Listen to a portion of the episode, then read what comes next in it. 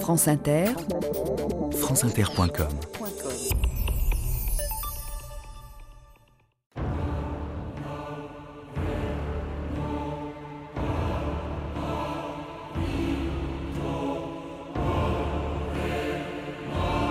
Je suis un barbare parce qu'ils ne me comprennent pas.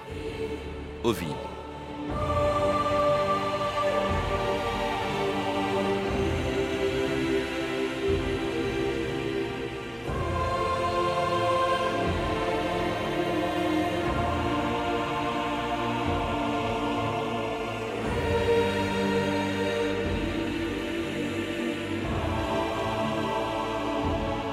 2000 ans d'histoire.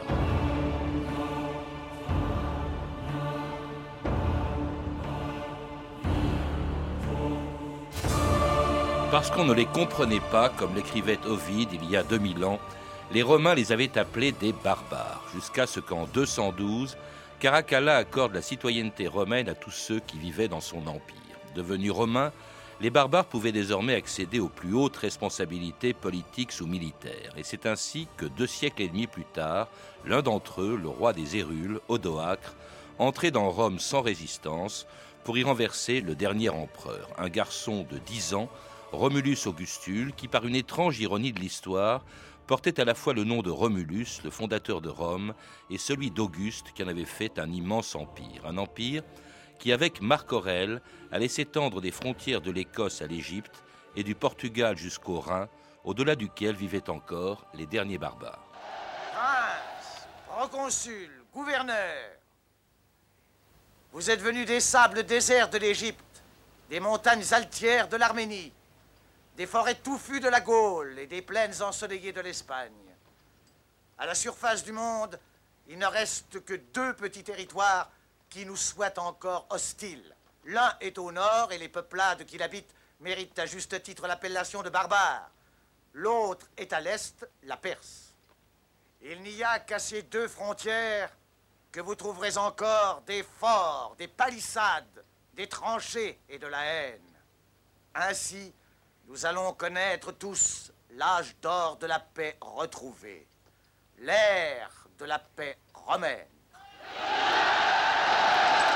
Jean-Jacques Ayagon, bonjour. Bonjour. Après avoir été ministre de la Culture, vous êtes aujourd'hui président de l'établissement public du musée et du domaine de Versailles, mais aussi commissaire d'une très belle exposition qui se tient au Palazzo Grassi de Venise, Rome et les barbares. Alors barbare, c'est un mot péjoratif, bien sûr, qu'on emploie souvent sans connaître toujours quelle en est l'origine. Qu'est-ce qu'un barbare pour les Romains ou pour les Grecs, d'ailleurs, je crois, qui ont inventé le mot oui, en effet, les Grecs ont inventé le mot, les Romains l'ont repris pour désigner en gros au départ les gens qui étaient différents d'eux, qui vivaient en dehors euh, des territoires euh, qu'ils euh, contrôlaient. Ce mot est devenu, comme vous l'avez signalé, péjoratif et séparé de connotations morales notamment ou culturelles totalement, totalement négatives. C'est le sens qu'on lui connaît aujourd'hui. Mais nous le verrons, les barbares n'étaient pas barbares, en tout cas ils n'étaient pas toujours barbares. Quant aux Romains qui jetaient des êtres vivants dans les arènes pour les faire dévorer par les, par les, par les bêtes, ils savaient également être barbares au sens où nous l'entendons. Les Grecs d'ailleurs n'étaient pas, ne faisaient pas de, il n'y a pas de connotation péjorative, c'est simplement celui qu'on ne comprenait pas. Pour les Romains, c'est un peu plus nuancé. On ne disait pas que du mal des barbares. Tacite, par exemple, on disait plutôt du bien. En tout cas, reconnaissait leur valeur et même certains aspects de leur culture.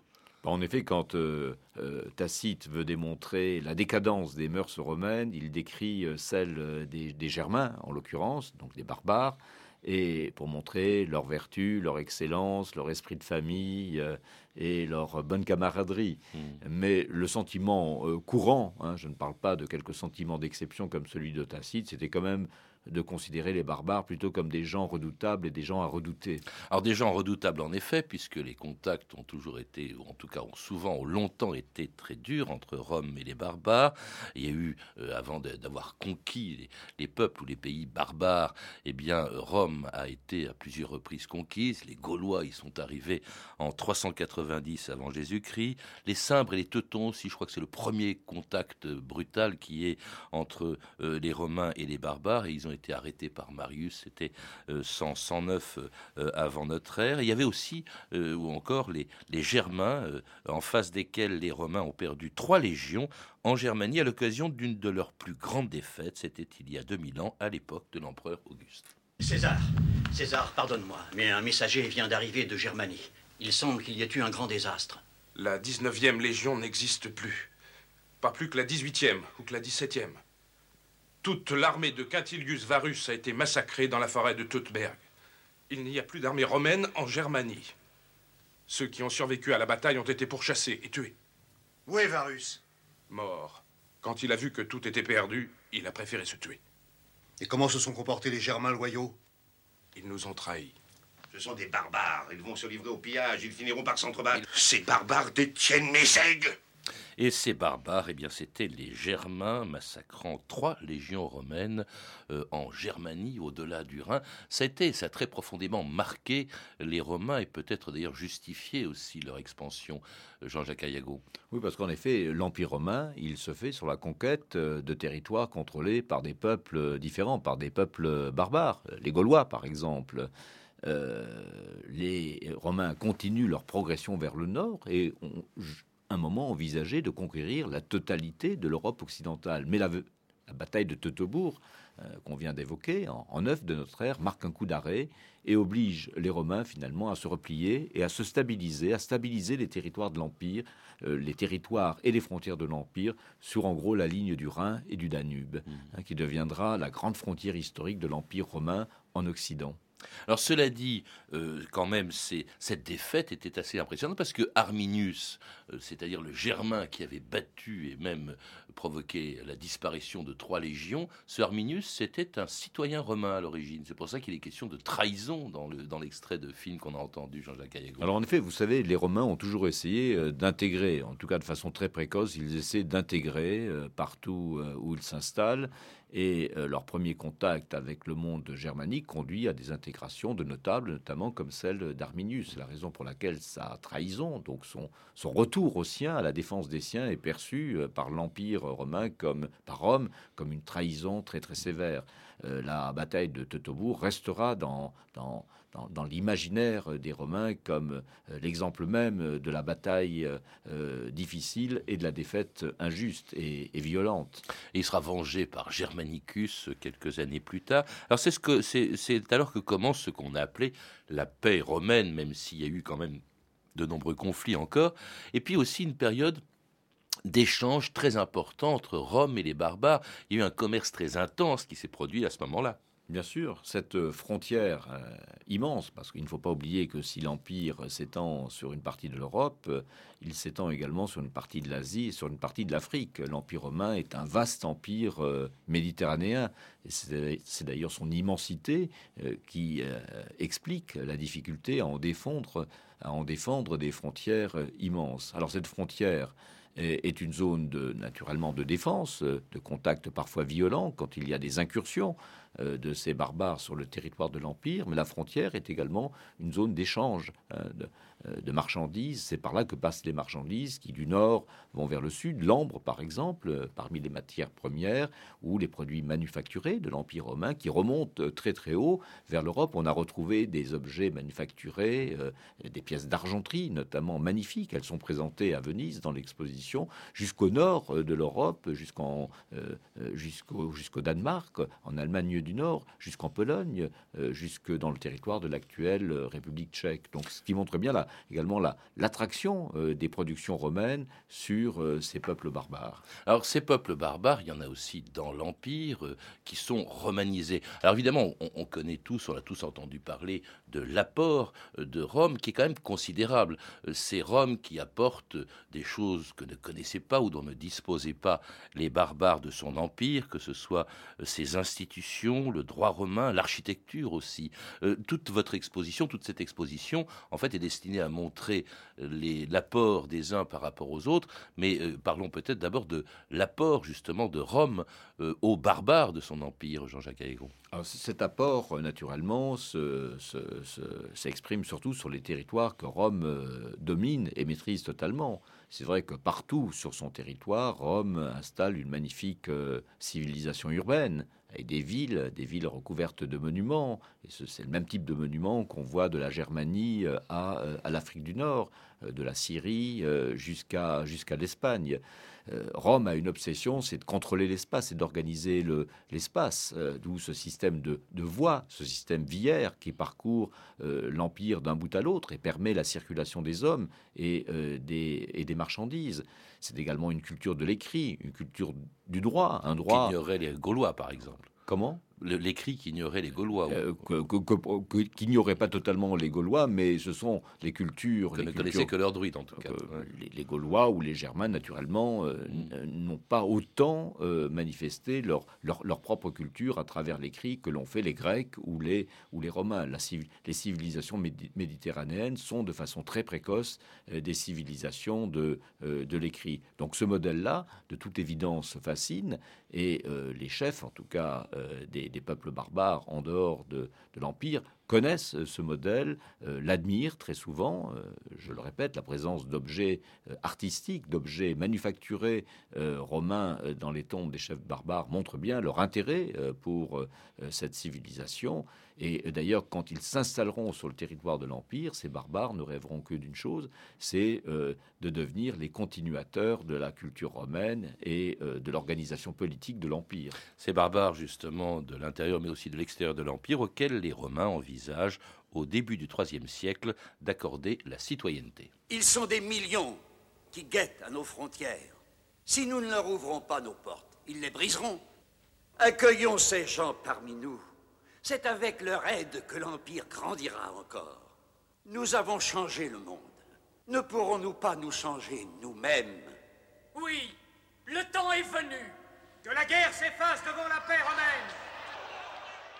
Rappelons-nous que derrière ces barbares, il y en a des milliers d'autres, dont les hordes guettent une défaillance de notre part pour nous anéantir.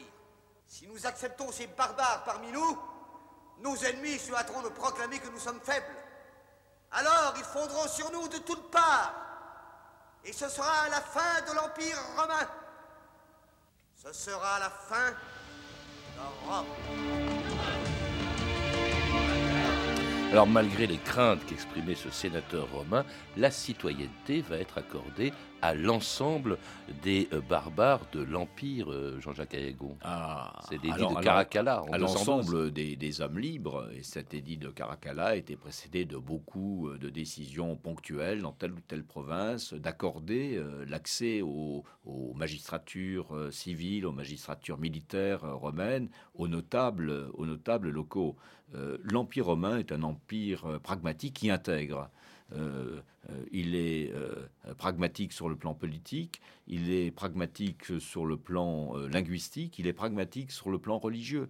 Partout dans, dans l'Empire, Rome tolère les cultes locaux, les romanise un peu, à condition naturellement que les citoyens ou les habitants de cette partie de l'Empire honorent également les dieux de Rome.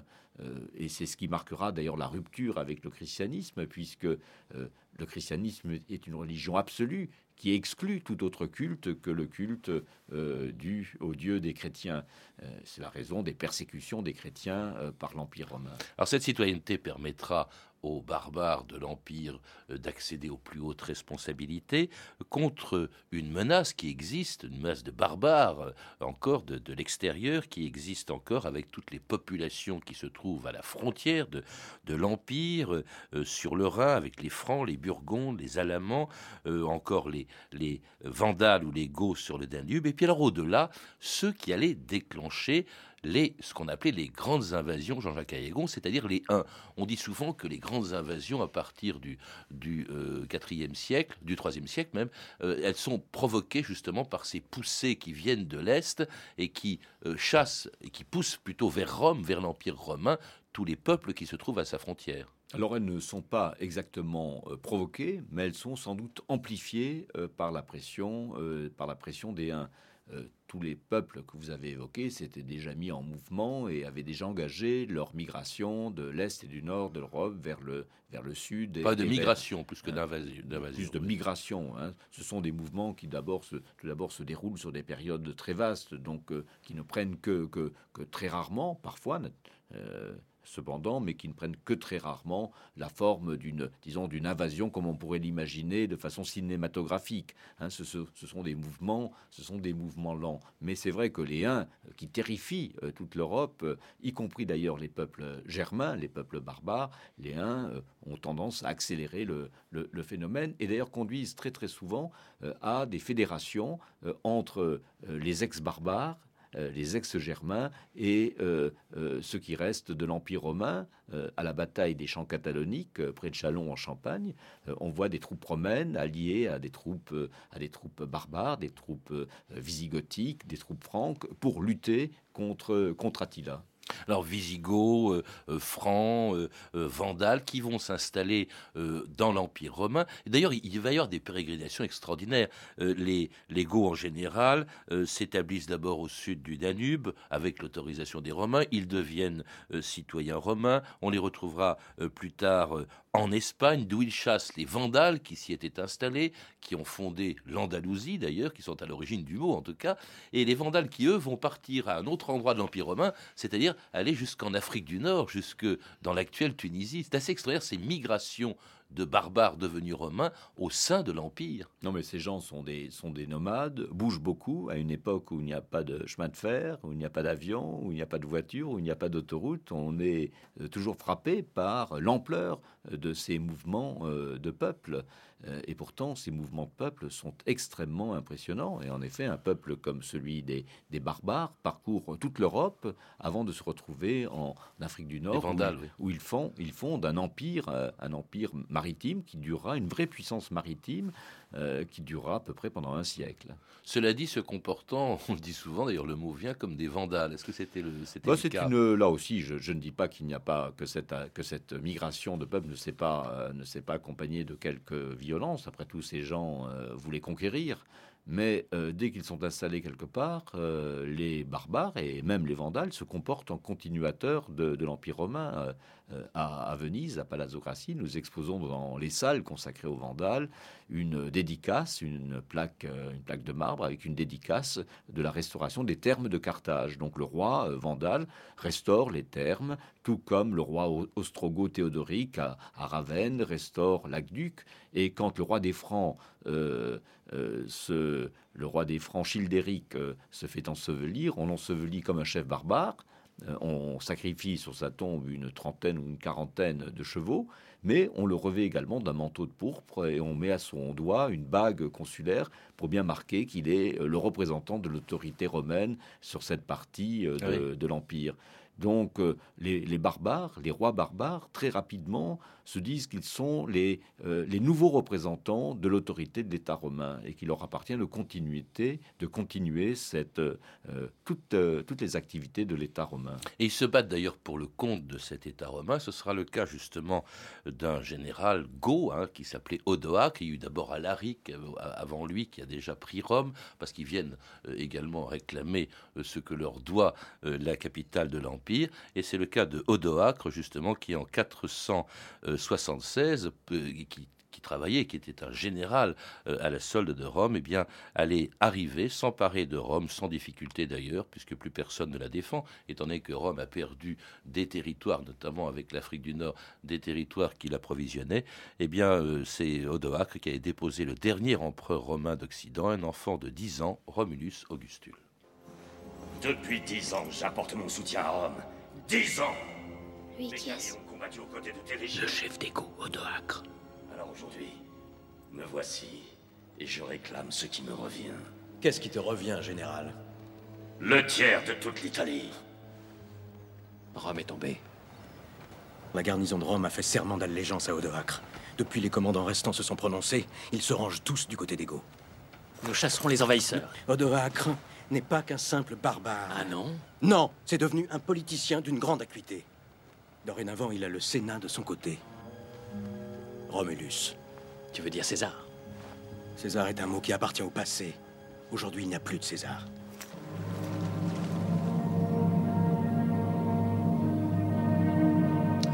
Aujourd'hui, il n'y a plus de César, c'était en 476, la fin avec le dernier empereur romain, la fin de l'Empire romain euh, d'Occident, pas la fin de l'Empire romain en, général, puisqu'il se prolonge, Jean-Jacques Ayagon, vous le rappelez, avec l'Empire romain d'Orient, c'est-à-dire Byzance, et ça va même durer encore mille ans. Et ça va durer mille ans encore, et d'ailleurs, euh, Odoacre, euh, en déposant Romulus Augustule, euh, ne pense pas supprimer ou abolir l'Empire, il pense tout simplement reconstituer l'unité de l'Empire. Que fait-il? Il renvoie à Constantinople les attributs impériaux. Euh, pour dire que désormais il n'y a plus qu'un seul empereur, qu'il n'est plus à Rome, qu'il est euh, à Constantinople. Euh, mais par ailleurs, l'Occident, même quand il n'y aura plus d'empereur siégeant dans la l'ex-capitale, dans la capitale historique de l'Empire. Euh, oui, parce qu'il n'y a pas eu que Rome, hein, il faut le rappeler, avant la chute de, de le départ de Romulus Augustule, il y avait euh, la capitale avait été transférée à plusieurs reprises dans différentes villes, comme Ravenne par exemple, et même d'autres villes, comme Trèves. Ravenne, comme Trèves. Euh, vous savez, à l'époque de Dioclétien, quand on ne sait plus comment gouverner ce vaste territoire, on, on, décide de le diviser en quatre parties, chaque partie étant gouvernée pour deux d'entre elles par un Auguste et pour deux d'entre elles par un, par un César. Et on prétend que euh, l'Empire euh, est un, tout simplement parce qu'il règne une parfaite concorde entre les deux Augustes et les deux Césars. Euh, c'est Constantin qui rétablit à son profit l'unité de l'Empire, mais en même temps il crée une nouvelle capitale qui porte son nom d'ailleurs, Constantinople. Après Constantin, l'Empire se divise en gros en deux parties, mais avec toujours la fiction de l'unité de l'Empire. Et donc euh, Odoacre, en renvoyant à Rome les insignes impériaux, dit, écoutez, en fait, nous ne reconnaissons qu'un seul empire, qu'un seul empereur, c'est celui de Constantinople. C'était une fiction, parce que la réalité, c'était bien que l'Occident avait euh, s'était progressivement émancipé de l'empire et vivait de sa propre de sa propre existence. Avec euh, et se divisait en plusieurs royaumes. C'est une période peu connue de l'histoire de l'Europe occidentale en plusieurs royaume barbare, celui des Visigoths d'Espagne, euh, celui des Lombards, celui des Burgondes en, Bourgogne, euh, en Bourgogne celui des Francs, et euh, des royaumes qui en fait reprennent au fond l'héritage de Rome. Il n'y a pas eu, comme on le dit souvent, l'effondrement de la civilisation romaine avec l'effondrement, avec la disparition de l'Empire romain d'Occident. Elle se prolonge par ces barbares qui reprennent l'héritage, et notamment l'héritage, la religion, la religion qui est chrétienne depuis Constantin, et sur laquelle ils vont même d'ailleurs exercer une influence. Vous le rappelez euh, dans, votre, euh, dans le catalogue de votre exposition, Jean-Jacques Ayago. Euh, il y, a eu beaucoup d'apports barbares dans la religion chrétienne, dans le christianisme. parce que vous, vous, le, rappelez, l'Empire se christianise officiellement à partir de, de, Constantin et surtout à partir de Théodose, qui interdit les, cultes, les cultes païens, mais dans le même temps, les barbares euh, se convertissent également au christianisme, à une forme un peu différente de christianisme que le catholicisme orthodoxe euh, de l'Empire romain, en l'occurrence à l'arianisme. Euh, donc une hérésie aux yeux de l'orthodoxie qui, en gros, hein, pour simplifier, déclare que Jésus n'est pas totalement solidaire de la divinité du Père, mais qu'il est une personne divine de rang inférieur, qui a donc un seul Dieu. Et on pourrait dire qu'en gros, que l'arianisme est une sorte d'islam chrétien avec euh, une divinité, Dieu, et euh, un grand prophète adopté en quelque sorte par Dieu, euh, Jésus. Mais malgré tout, ils sont les uns et les autres chrétiens, et d'ailleurs, très souvent, le catholicisme et l'arianisme coexistent de façon assez, assez convenable. À Ravenne, il y a des églises catholiques et des églises ariennes. Les rois sont ariens, mais ils respectent le, culte, le culte catholique. Oui, mais alors, les barbares ne font pas que se convertir, comme ils le feront successivement, euh, au christianisme. Tout à l'heure, je, l'ai dit, et vous le rappelez, ils l'influencent aussi. Vous dites par exemple que le culte des saints, c'est une sorte d'adaptation du christianisme aux anciens cultes barbares. Bah, le, le, christianisme euh, s'intègre dans la civilisation romaine, d'abord dans, dans, les civilisations barbares, de façon extrêmement pragmatique.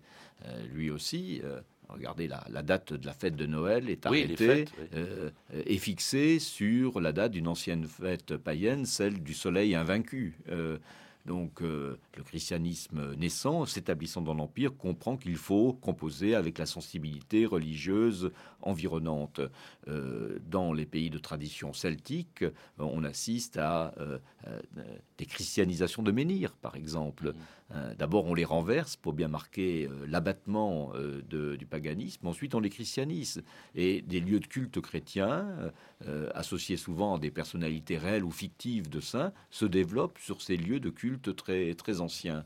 Euh, le christianisme finalement s'impose à l'Europe en intégrant des éléments de la sensibilité religieuse antérieure. On considère depuis très longtemps que, au fond, dans cette confrontation entre les barbares et les Romains, eh bien, les barbares c'était le mal absolu, ils n'ont apporté que des désastres, et les Romains leur ont tout apporté. Les Romains ont beaucoup apporté aux, barbares, aux peuples barbares qu'ils ont conquis, mais les barbares aussi ont énormément apporté. Euh, à, il y a eu une espèce de synthèse, dites-vous, entre les civilisations barbares et la civilisation romaine, une synthèse qui est absolument euh, unique pratiquement dans, l'histoire à ce point-là. Non, mais elle est essentielle. Euh, euh, la plus grande partie de la, culture européenne, telle que nous en sommes encore les dépositaires, est issue de cette rencontre, de cette convergence entre la culture gréco-romaine et les cultures barbares.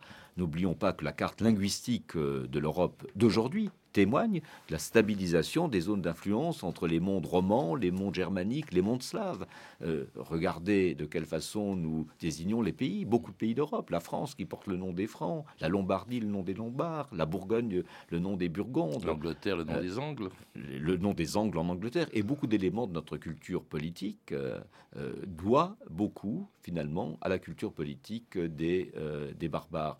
Nous nous sommes toujours voulus romains, romano-grecs, euh, mais nous sommes également barbares et je crois que le moment romano-barbare, romano-barbare, le moment est venu de réhabiliter dans notre dans notre conscience collective la part euh, de finalement la part d'héritage que euh, nous devons à ces peuples dits barbares qui en Europe étaient essentiellement des peuples germaniques. Et peut-être de s'en inspirer aujourd'hui, c'est une belle leçon avec l'arrivée de nouveaux apports en Europe aujourd'hui avec bah, l'immigration. Nous vivons nous vivons une situation qui est finalement très proche de celle qu'a connue l'Empire romain. Nous avons été dominants dominants nous ne sommes euh, plus dominants. Euh, c'est nous qui nous sommes longtemps exportés vers le monde entier et aujourd'hui, il faut que nous réapprenions à vivre avec des femmes et des hommes venus d'ailleurs. Mais je crois que la, la leçon de la, du premier millénaire euh, de l'ère chrétienne en Europe, c'est que de ce qui est parfois perçu par les uns ou par les autres comme une épreuve peut sortir quelque chose de très positif. Rome et les barbares, c'est le titre de la très belle exposition qui se tient jusqu'au 20 juillet 2008 au Palazzo Grassi de Venise et dont vous êtes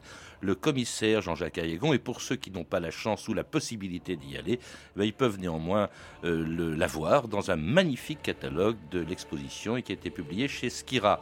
À lire également le dossier spécial Rome et les barbares dans la revue L'Histoire de janvier 2008 et puis Rome, la gloire et la liberté aux sources de l'identité européenne de Jean-Noël Robert aux éditions Les Belles Lettres. Vous avez pu entendre des extraits des films suivants La chute de l'Empire romain d'Anthony Mann, disponible en DVD aux éditions Opening.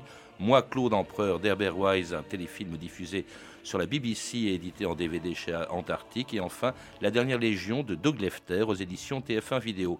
Vous retrouvez ces références, vous le savez, par téléphone au 32 30, 34 centimes la minute ou sur le site franceinter.com. C'était 2000 ans d'histoire. Merci à Cécile Bonhomme et Benjamin de la Emmanuel Fournier, Claire Destacan et Franck Olivard et notre réalisatrice Anne Kobilac. Demain, dans 2000 ans d'histoire, 65 ans après son soulèvement en avril 1943, le ghetto de Varsovie.